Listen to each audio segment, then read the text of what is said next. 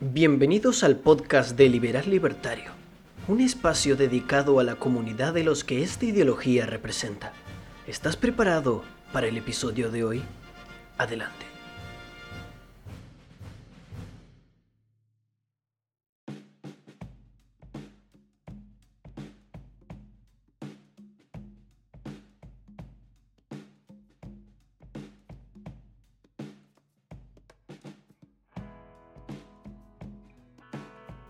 Argentina fue alguna vez el país más rico del mundo. El país había llegado a tal riqueza que superaba a los Estados Unidos. Los datos de Madison Project Database así lo demuestran, ubicando al país en el puesto número uno del ranking mundial en el año 1895.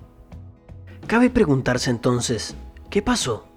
Esta respuesta la dejaré a tu criterio, pero te voy a mostrar información sobre lo que sucedió para que tu respuesta no sea desinformada. Antes de 1940, los impuestos eran bajos. Lo que hoy conocemos como Congreso Nacional cabía dentro de la Casa Rosada, y el gasto público era inferior al 10%. Seguramente habrán escuchado a varios economistas decir que Argentina en 1895 era la tierra prometida para los inmigrantes europeos. Ellos venían sin nada y nosotros éramos una máquina de generar riqueza. Esto fue posible gracias a que tomamos el modelo de Alberdi en 1860. En esa época éramos un país de bárbaros y en 1895 teníamos el PBI per cápita más grande del mundo.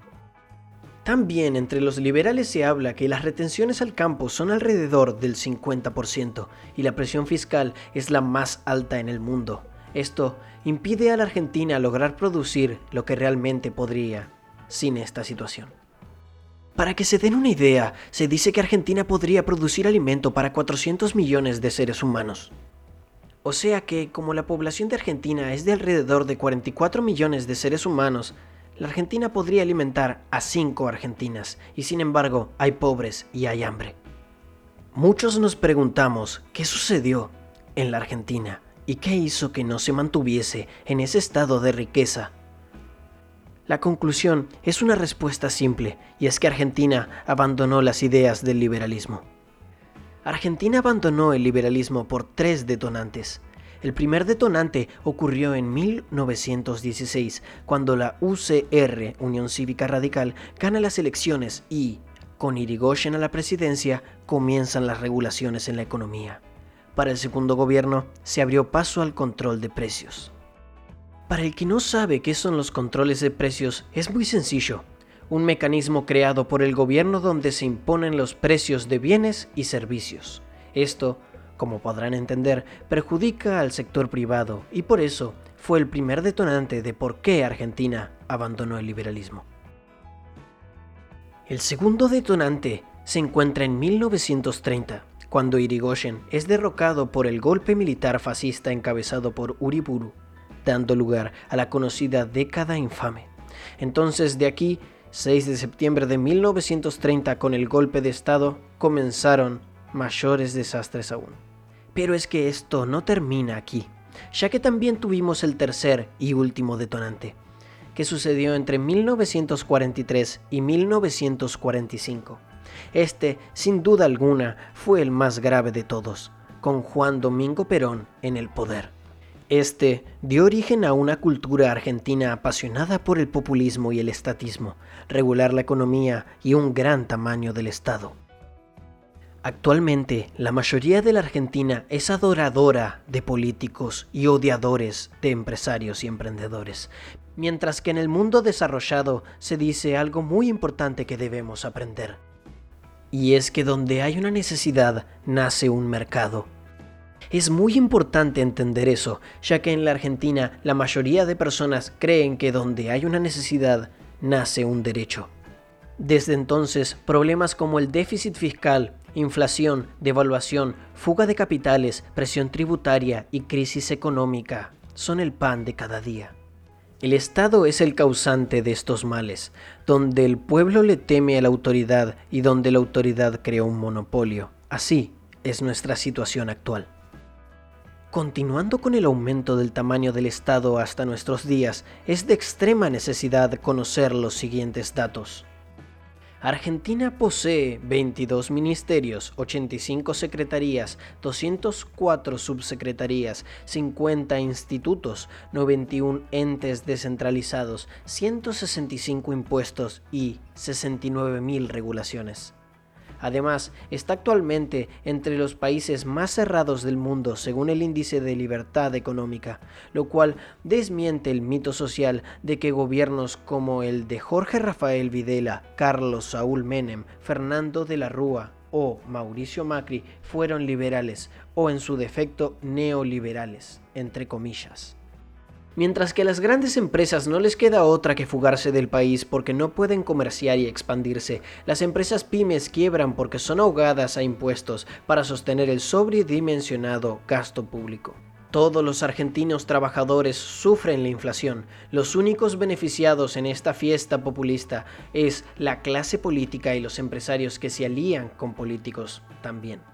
Estos empresarios tienen el beneficio de que se les aplican menos impuestos y se les mantiene en un falso monopolio, del cual pueden aprovecharse para vender porquería y perpetuarse en el auge del mercado, eliminando la libre competencia.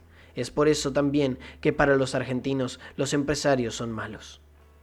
Entonces, la Argentina que produce realmente es empobrecida, ya que la misma o la mayoría de ella vive del bolsillo ajeno, expropian la riqueza de los que realmente se la ganaron. Y muchos se preguntan, ¿cuál es la solución? La solución es simple, debemos limitar el Estado. Hace más de 250 años, los intelectuales nos advirtieron que, si le dábamos un rol equivocado al Estado, este podría llegar a poner en riesgo el bienestar y el progreso de las futuras generaciones. El mensaje era muy simple el Estado debe encargarse solamente de proteger los tres derechos fundamentales del ser humano. El primero es el derecho a la vida, el derecho a la propiedad privada es el segundo y el tercero es el derecho a la libertad. Estas son las bases del liberalismo y de ahí se originó la frase que dice, el liberalismo es el respeto irrestricto del proyecto de vida del prójimo. Esto nos lleva a hablar del rol del Estado, y es que el Estado y la ley son la fuerza común con los individuos para defender estos derechos fundamentales, pero estos a su vez pueden pasar a ser un instrumento de robo legalizado. Y es que el Estado deriva a la corrupción, ya que la corrupción es inherente a la existencia del Estado. También debo citar al Premio Nobel de Economía, rival de John Maynard Keynes y referente liberal, Friedrich Hayek, quien afirmaba que la economía planificada y regulada conducen al totalitarismo. Por último, llegamos a la recta final, tocamos el tema del liberalismo individualista y el liberalismo económico. El liberalismo es individualista, es más, es antagonista con el colectivismo. Primero el individuo y luego el colectivo, reconociendo que cada individuo posee la facultad de razonar por sí mismo y como tal se hace responsable de sus acciones, sin un Estado que se interponga a ellas, siempre y cuando dichas decisiones no afecten negativamente sobre otros individuos. Pongamos como ejemplo el caso de un emprendedor, el cual no utiliza el poco capital que tiene para dar caridad, sino para invertirlo en la creación de su proyecto de negocio. Si este proyecto sale bien, poco a poco el capital crece a la par de la generación de empleo y la satisfacción de necesidades. Por lo cual podemos afirmar sin miedo a equivocarnos que siendo el liberalismo individualista es un mayor benefactor al colectivo que el propio colectivismo. El ejemplo dado anteriormente se relaciona con la libertad económica o libertad financiera.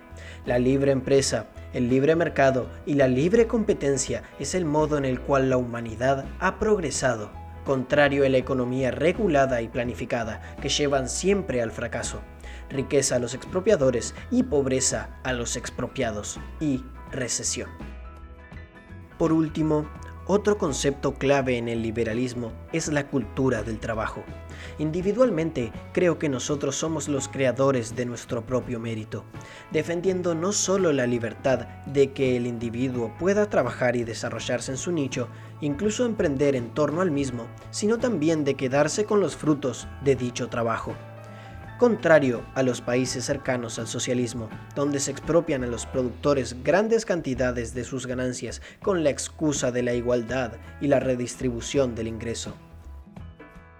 Mientras que los socialistas proponen que en la sociedad existe una torta que debe ser repartida equitativamente entre los miembros de la mesa, los liberales sostenemos que existen muchas tortas y muchas personas con lo cual lo correcto es avanzar hacia la creación de más tortas y repartir justamente las porciones de esta entre los que más colaboraron en hacerla.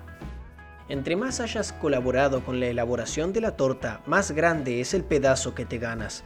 Este es el principio de la meritocracia, parte del principio liberal.